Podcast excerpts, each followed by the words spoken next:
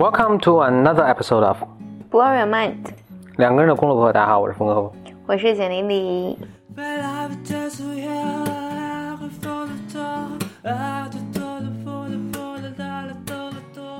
我有几个事情 update 一下，就跟咱们这 Blow Your Mind 相关的。嗯，一个是 Blow Your Mind，这个周末做了一个见面见面会，大概有十十个人左右吧。嗯，我没有去，只有何峰去。对，那因为是在北京见的嘛，所以就是都是北京的小伙伴，不过也有从天津来的小伙伴。哦，真的？嗯，对，几个感想啦？一个是观察吧，不见得是感想。观察，一个是我发现咱们的听众男女比例特别平衡，一半一半。嗯，还有就是都长得很好看，对，颜值都特别高。我觉得是因为听 Blow Mind 会会让颜值提高。呃，还有一个是大家其实这个特别特别 diverse 分散，就是有在读书的，有工作的，有海归，有从事什么互联网行业的，我产品经理也挺多的。哦，真的？对。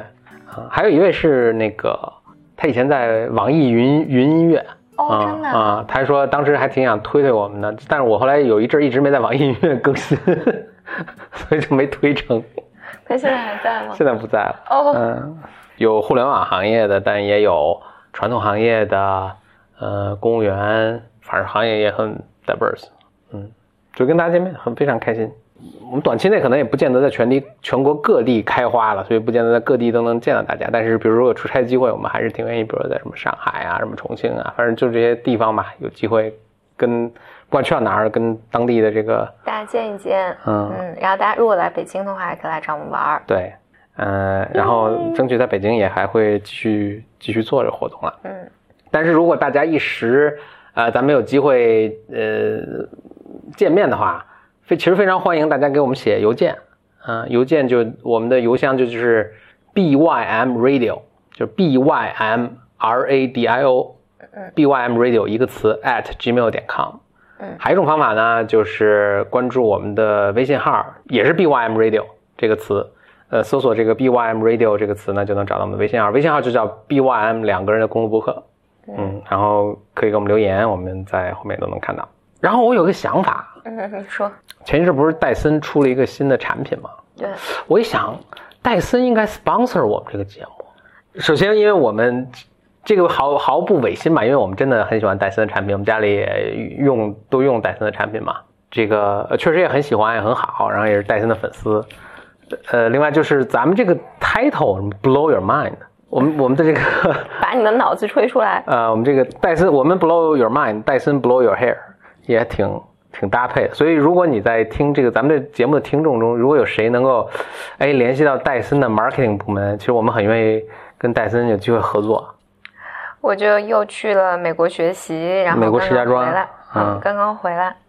因为每次去美国学习的时候，我就有一个特别，我觉得比较特别的体验，就是，嗯，因为要倒时差嘛，嗯，但我因为时间很紧，我都一般。比如说第二天上课，第二天早上开始上课，我就当天晚上到那个酒店嘛。嗯。然后我总是会经历这种，因为那个酒店怎么讲？它本来就在一个郊，就是城郊吧，一个郊区。美国不全是郊区吗？确实是这样。然后 我住那个酒店是比较老的，就是比较老的一个酒店。嗯，这基本上美国酒店也都特老。我在里面总神魂颠倒。嗯嗯，这就叫倒时差，就是你经常分不清楚。我我嗯没讲清楚啊，就是有点像我自己这次有一个特别大的感觉是，我觉得有点像进到一个子宫里面。嗯，就是你经常分不清楚这是白天还是晚上，因为我们白天上课的时候是在那种教室，这个教室是没有没有窗户的，没有窗户哇，好压抑。嗯，然后但它有灯嘛，你你也不觉得是个问题。但你就从房间里面出来，然后去教室去上课，然后上完课，你又回到回到自己房间里面，经常分不清楚，看不见看不见太阳，对，分不清楚白天晚上。然后我觉得，因为我这个课程到明年四月份就结束了，嗯，其实不久了嘛。我有种我觉得这个体验就是，我觉得可能还挺挺珍贵的。我觉得好像因为我一个人独处，嗯嗯。我想怎么表达？有点像一个，因为我一个人在异国他乡，嗯然后在那么一个小房间里面，嗯就整个空间都是我自己的，然后你也分不清楚白天黑夜，然后但是你出门见到就我的老师和同学们都特别的可爱，嗯他刚好我觉得，因为和我在北京生活就完全不一样，就是你在北京就是你只要开开微信一落地，我就觉得日子要过不下去了，嗯 嗯，就全是需要你解决的事儿啊、烦心的事儿啊等等等等，在那儿就是有种，因为尤其是会有一段时间是国内。国内是凌晨嘛，也不会有人打扰我，就你的嗯手机也是很安静的。这个在国内就是不太可能有，反正是很奇妙的一个体验，我就觉得还会挺珍惜的，因为我大量的这样的时间嘛，所以嗯，但你也不是凌晨什么都在改 PPT 什么的，就是你那边凌晨的，我们这边正工作，所以会让你改 PPT 啊、回邮件啊、什么微信找你啊什么的。会有啊，对会有，嗯嗯嗯，确实会有。但因为今因为每次都会跨越一个周末嘛，周末的时候就不会有这些东西。我这真的，何峰之所以这么说，是因为我今天早上在美国的时候是早上从凌晨两点起来改 PPT 改到六点，嗯。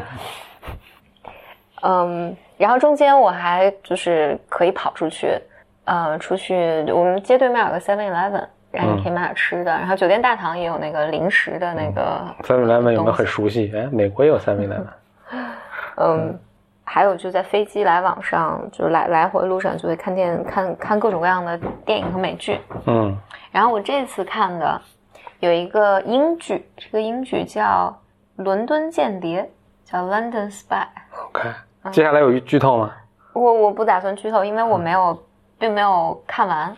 嗯但里面有有有一块特别打动我，就是看他另外一个剧，哦，我觉得这个演员真的太好看了。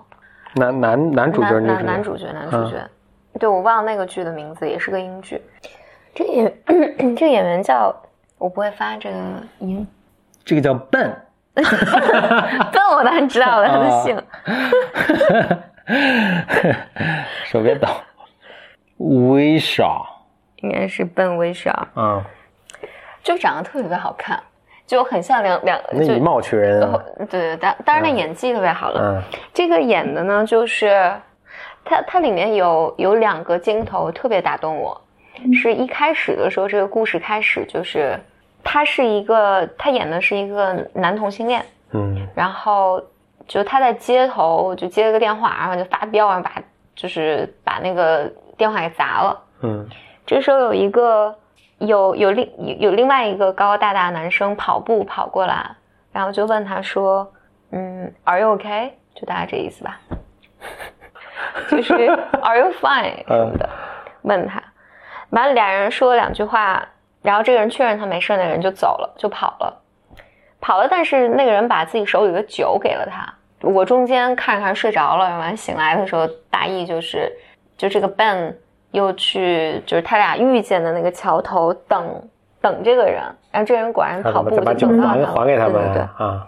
然后两个人有一个，就他们俩基本是都不说话的，嗯，就那个笨也不太说话。是说两人就此产生了 chemistry，对对对是，吧？嗯啊，然后两个人就就是这个，但你也很奇怪嘛，就是这个两个男性，所以笨也很难张口问说，哎，你你你是不是就还没有搞清楚对方的这个情况。对他俩有一有一个尴尬的相遇，然后非常那个什么的遇见，然后俩人就在一起了。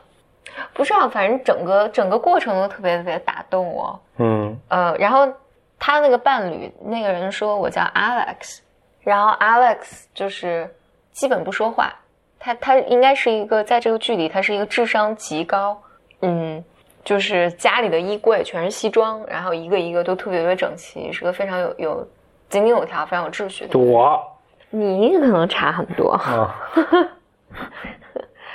然后反正总之是以他们俩的感情开始了，然后它整个是个悬疑剧。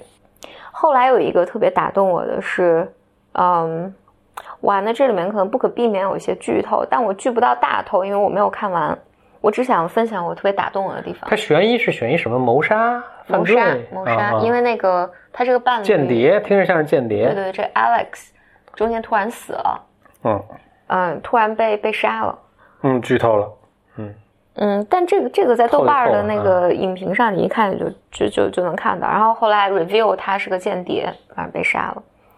嗯，这里面有特别打动我的是，他被杀的时候，就是最后 review 出来的，反正对他对对这个 Alex 有些污蔑，所以这个笨呢，就是跟他在一起了八个月，然后笨就想为为他洗清冤屈，就是这么个故事吧。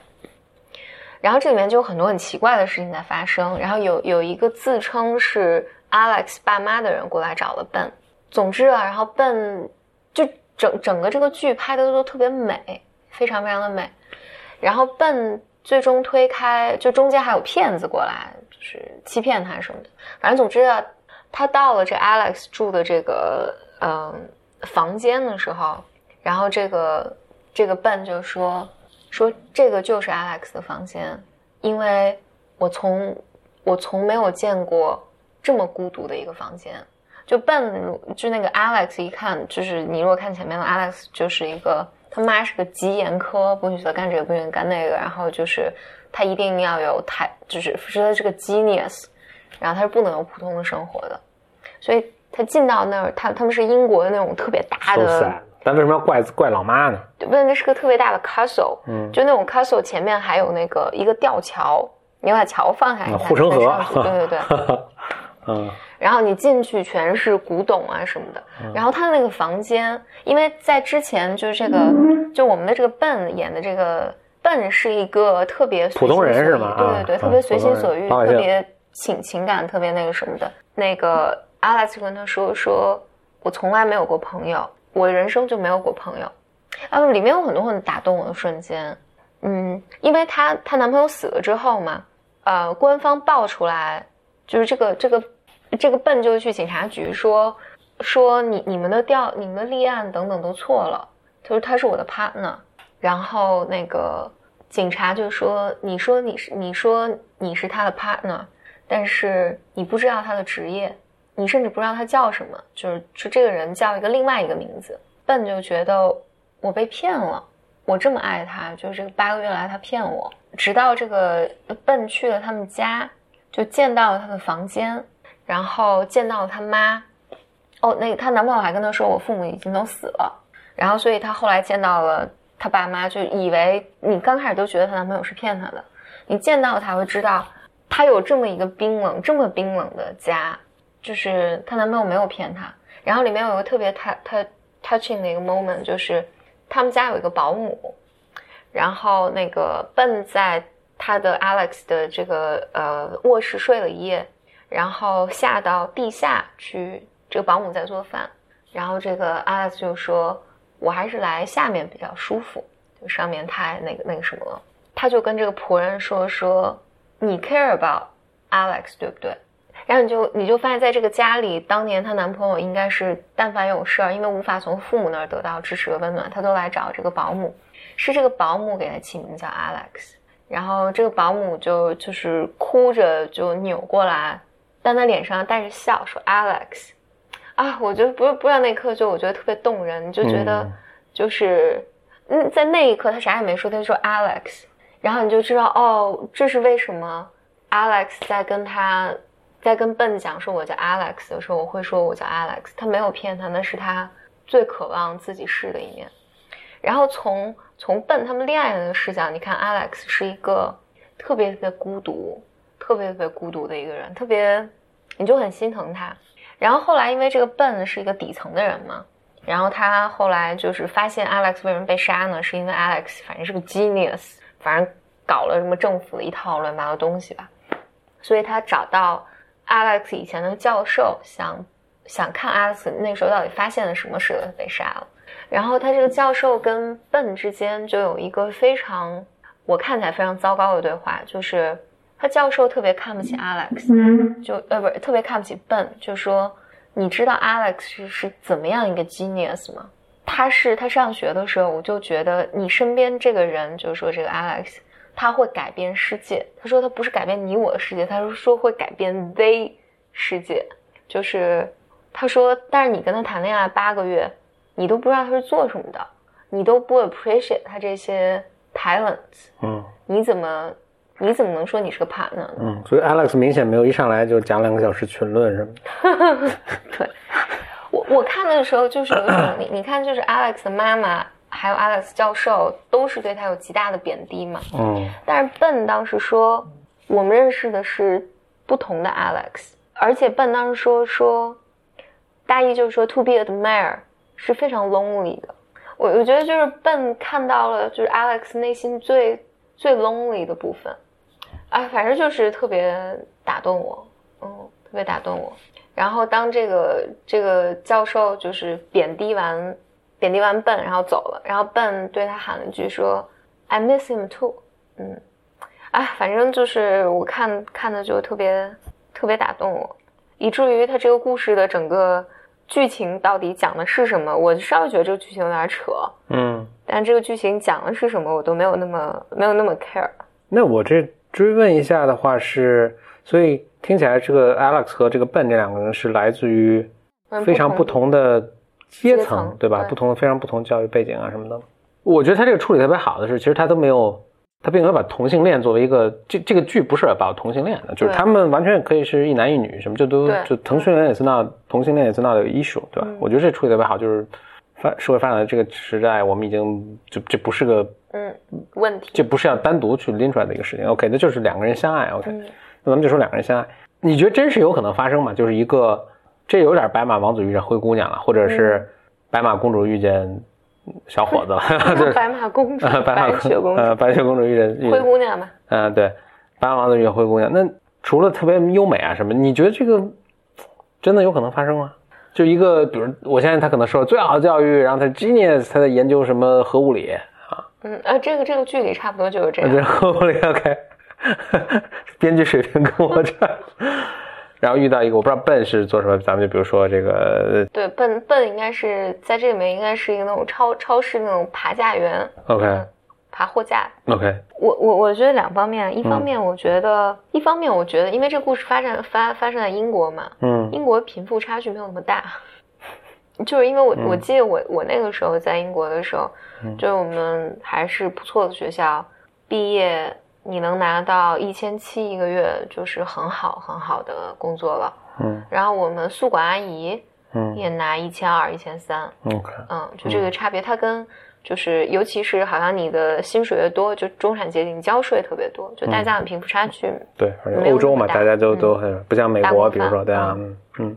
我觉得第一，我觉得从现实层面这样；第二是从这个故事设定背景，我觉得这个就是它的 beauty 所在。就是我觉得 somehow 他讲了一个，对于我来讲啊，就是就是所有人都在。你想 Alex 就说我身边没有朋友，嗯，就是大家肯定都很仰慕他，都很崇拜他，也都很欣赏他，就是你的这种 talent，嗯，然后他的这种成就等等等等，但是他非常非常孤独。然后他他某种程度上，他不再需要一个他，就不再需要一个仰慕他的。我我我是能理解。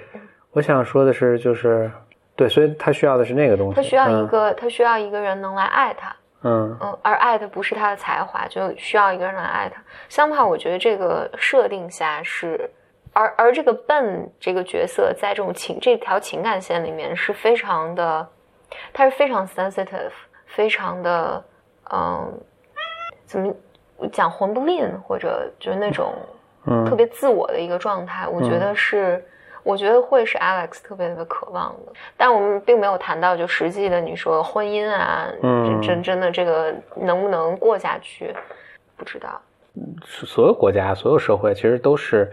你的社交的圈子基本上是被你的被你主要的是被你的教育背景和工作决定了。是，嗯嗯，所以他这个设定是在一个大桥上跑步遇见的。对我，所以我想说的是 你真的如果，当然这本也不是一个说王子跟公主永远的幸福生活在一起，但是你真的最后他们经常在一起，但是其中一个对另一个的他的他的整个他的研究啊，我现在 Alex 应该也很热爱他的物理学研究。就完全没有共同语言的话，这个就我觉得这个就是他这个剧没有展现的另一面了。嗯，某种程度上我是觉得这个有点对，当然所有人都喜欢王子跟灰姑娘的故事了，但是就是没有把这个生活的另一面对更真实的一面，就是他是他是拍的真是很美了。对，我我觉得他是拍出了那种 Alex 内心的那种孤独，嗯嗯，就是特别深刻的孤独孤独感。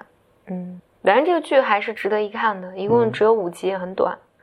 然后我另外一个，嗯，另外一个比较打动我的 experience 就是，因为我在我现在在一个就是，嗯，主要教精神分析的小学校在上课嘛，嗯，就是每一次来的都是年纪特别特别大的老师，嗯，然后这次来的主咖就是这次课程的主咖是南美的一个非常有影响力的。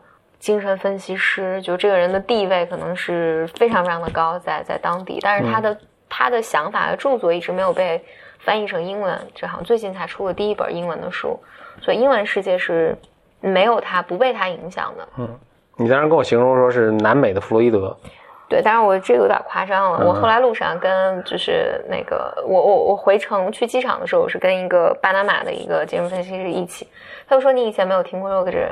我说哎，我还我还真听说过，是因为有一次啊，有一次我也是见到就是从南美过来的一个老师，他讲了这个人的理论，但我不知道这个人这么重要，所以这次是他儿子。来的，你就这人已经过世了，已经过世。他儿子继承了他的衣钵，但但他他传子不传，传子不传徒，这是。不不，但他儿子儿子也年纪很大，我估计有七八十了吧，就说话都就是不能特别那什么，但是他特别特别好玩一个一个老头嗯。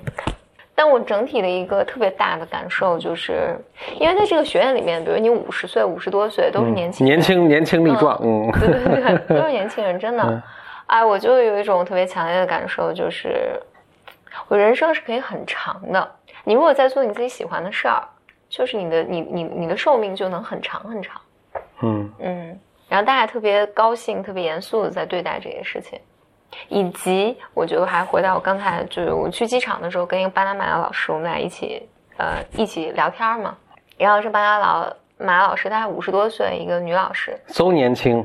对，真的，我觉得，我觉得他的状态比我年轻。学校的希望。我真的觉得他的状态比我年轻，就是还特别开心，给我讲这个，给我讲那个，然后突然就是开始翻包，然后开始拿那个粉底，嗯，就翻化妆包。对他开开始拿化妆包出来，啪啪啪啪啪，然后他说：“哎，你知道我在干嘛吗？”他说：“我要化妆。”他说：“哎呀，我跟我跟你讲啊。”就是女人啊，到了一定年纪，过了五十岁，你就时不时就得化一下妆。那你知道这是谁跟我讲的？她说我婆婆跟我讲的。嗯，但我婆婆在我结婚没多久，我婆婆跟我讲说，女人啊，没事就要化化妆。嗯，然后因为我是完全没化妆的。嗯，然后她就就是特开心，特别开心，搭粉底啊，涂涂眉毛啊，涂个口红，就特别开心。然后她是巴拿马地区的负责人。然后他就一路上都在跟我讲说，哎，你看你们来了之后啊，安排你几个晚上跳舞，然后我们在这儿跳，然后我要租一层那个楼顶，然后大家上去跳，我要给你们拿，就是那种巴拿马什么传统的裙子，你们都上来跳舞，就是，反正对我还有一定的触动，我我我还没有办法言语化，就是对我有什么触动，但整体上你就觉得，哎呀，人年纪大，就第一你是可以非常 decent 的，然后你可以。就像那个，我见到这个这个这个我们这个主咖这个老头啊，蹦哪来蹦哪去的，然后讲讲这些理论，包括他们的想法，同时还可以特别特别开心，就特别享受生活。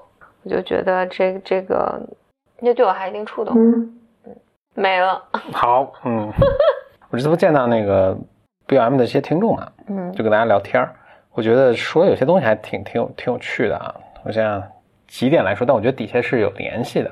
一个是我觉得大家都是因为可能也是因为年龄的关系吧，我觉得大家基本上都在二十到二十五岁之间这么一个，所以大家都有面临着一些很重大决定或者一些困惑。一个就不外乎两个方向了，一个就是找一个自己喜欢的工作，嗯嗯，然后也有很多是在嗯刚刚换工作或者马上在考虑换工作这么这么一个状态，所以针对这个聊了聊。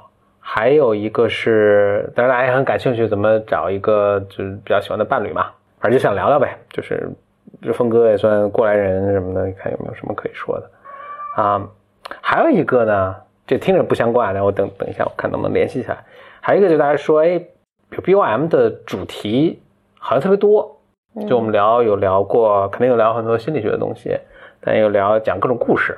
嗯嗯，有时候还会聊一聊什么人工智能什么的一些科技上的一些一些东西，就大家感兴趣，说这个底下的后面有没有什么一个宏观架构啊？宏观架构 啊，这是为什么？我觉得跟大家那个见面聊是一件特别开心的事。它其实会呃启发到，或者是唤起吧，你以前可能有想过，但是没有特别深入想的一些事情。就就是前一阵那个上上周，就是跟张小雨去那个开车啊，一边开车一边录播客的时候，张小雨正好。面试面了一大堆嘛，他现在自己在捯饬一个项目，就面试面了可能得有十几个人，嗯，也给他很多感慨，就跟大家交流沟通，所以我觉得还是挺有意思的。所以咱们这个见面会继续搞。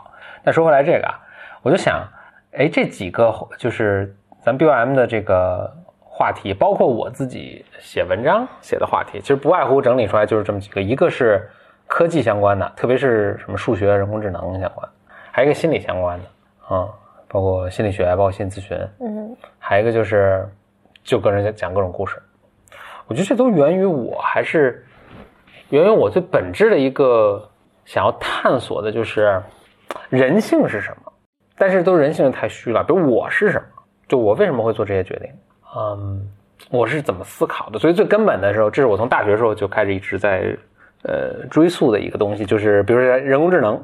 你想，哎，如果我们能创造出一个人工智能来，或者哪怕没有创造出像人这么聪明，但是我们创造的就是一步步向这个逼近的过程中，我们是能够理解人是怎么思考，人在哪儿怎么思考，我就能更好的理解我自己，对吧？那心理学的这个各种研究，包括心理咨询上的各种呃这种理论，也是也是在探索这个东西嘛，也很明。但后来我发现，其实这些都不是，这都都是一方面，但还还有另一个另一个角度去探索，就是通过故事，就是人类其实也都是通过故事来。呃，不管学习伦理啊，学习这个各种行为规范啊，呃，故事中透露出了我们这对世界的认识啊，等等的。就是小孩，比如说为什么为什么那么爱听故事，也是因为这对他们是个学习的过程。所以故事我也是就特别感兴趣，都是这样。但是比如说，我就想，就是那进一步为什么这么感兴趣，自己做这些决定？当然，一方面本身这就是一件很有趣的事情啊，但另一方面，其实你也在想，就是我能不能做。更好的决定，能不能 improve 你自己的这个 decision making，对吧？改进自己的这个做决定的这个什么？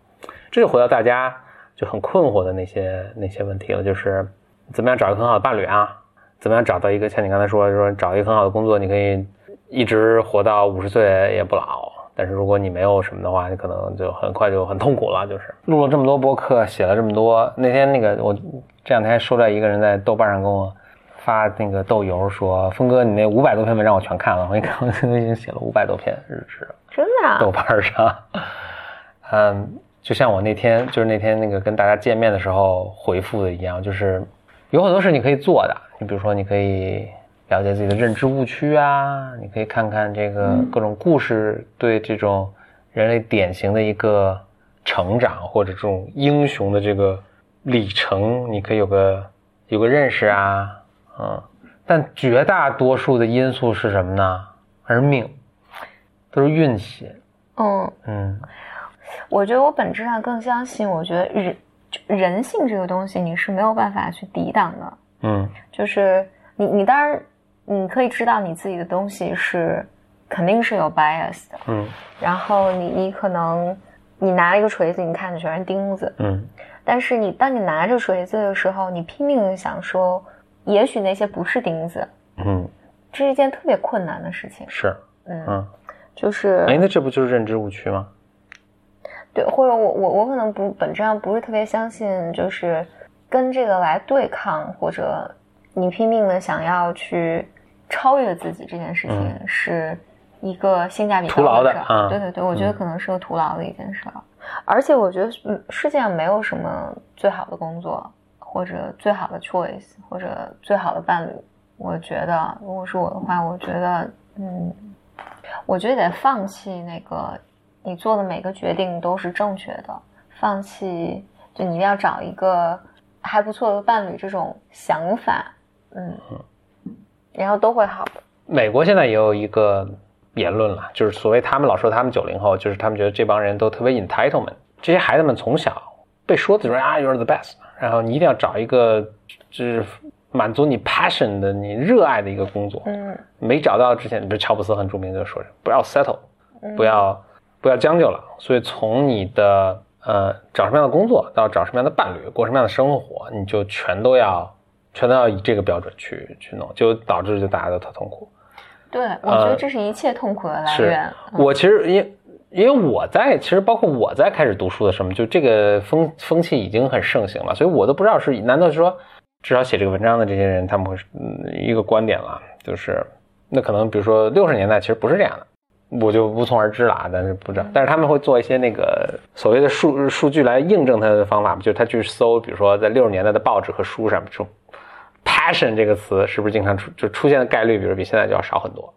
他们就说，就是就是因为现在大家逐渐逐渐会在推行这种这种生活方式，但实际上是不可以不不可能达到的。嗯，或者你方式是错了，就是可能更多回来是应该。嗯，怎么样用咱们通俗的话说，应该干一行爱一行，不应该是爱一行，就是你去找你爱的那一行。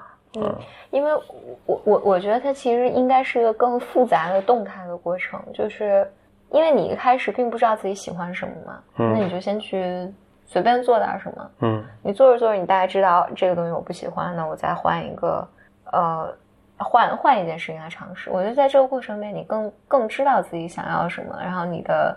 能力和资源也变得更多起来，就你就更有可能再去选择，在你的范围内选择一个更好的选择。但是，我觉得可能就，就找，我觉得找男女朋友也是这样，就不可能有一个 soul mate 就等着你。就精神分析经常这么讲嘛，就是你所谓一见钟情，其实就是两个病人相遇。哎，我我跟大家见面的时候，我也举了这个例子，就是就像就像咱们那个我我刚才讲的那个。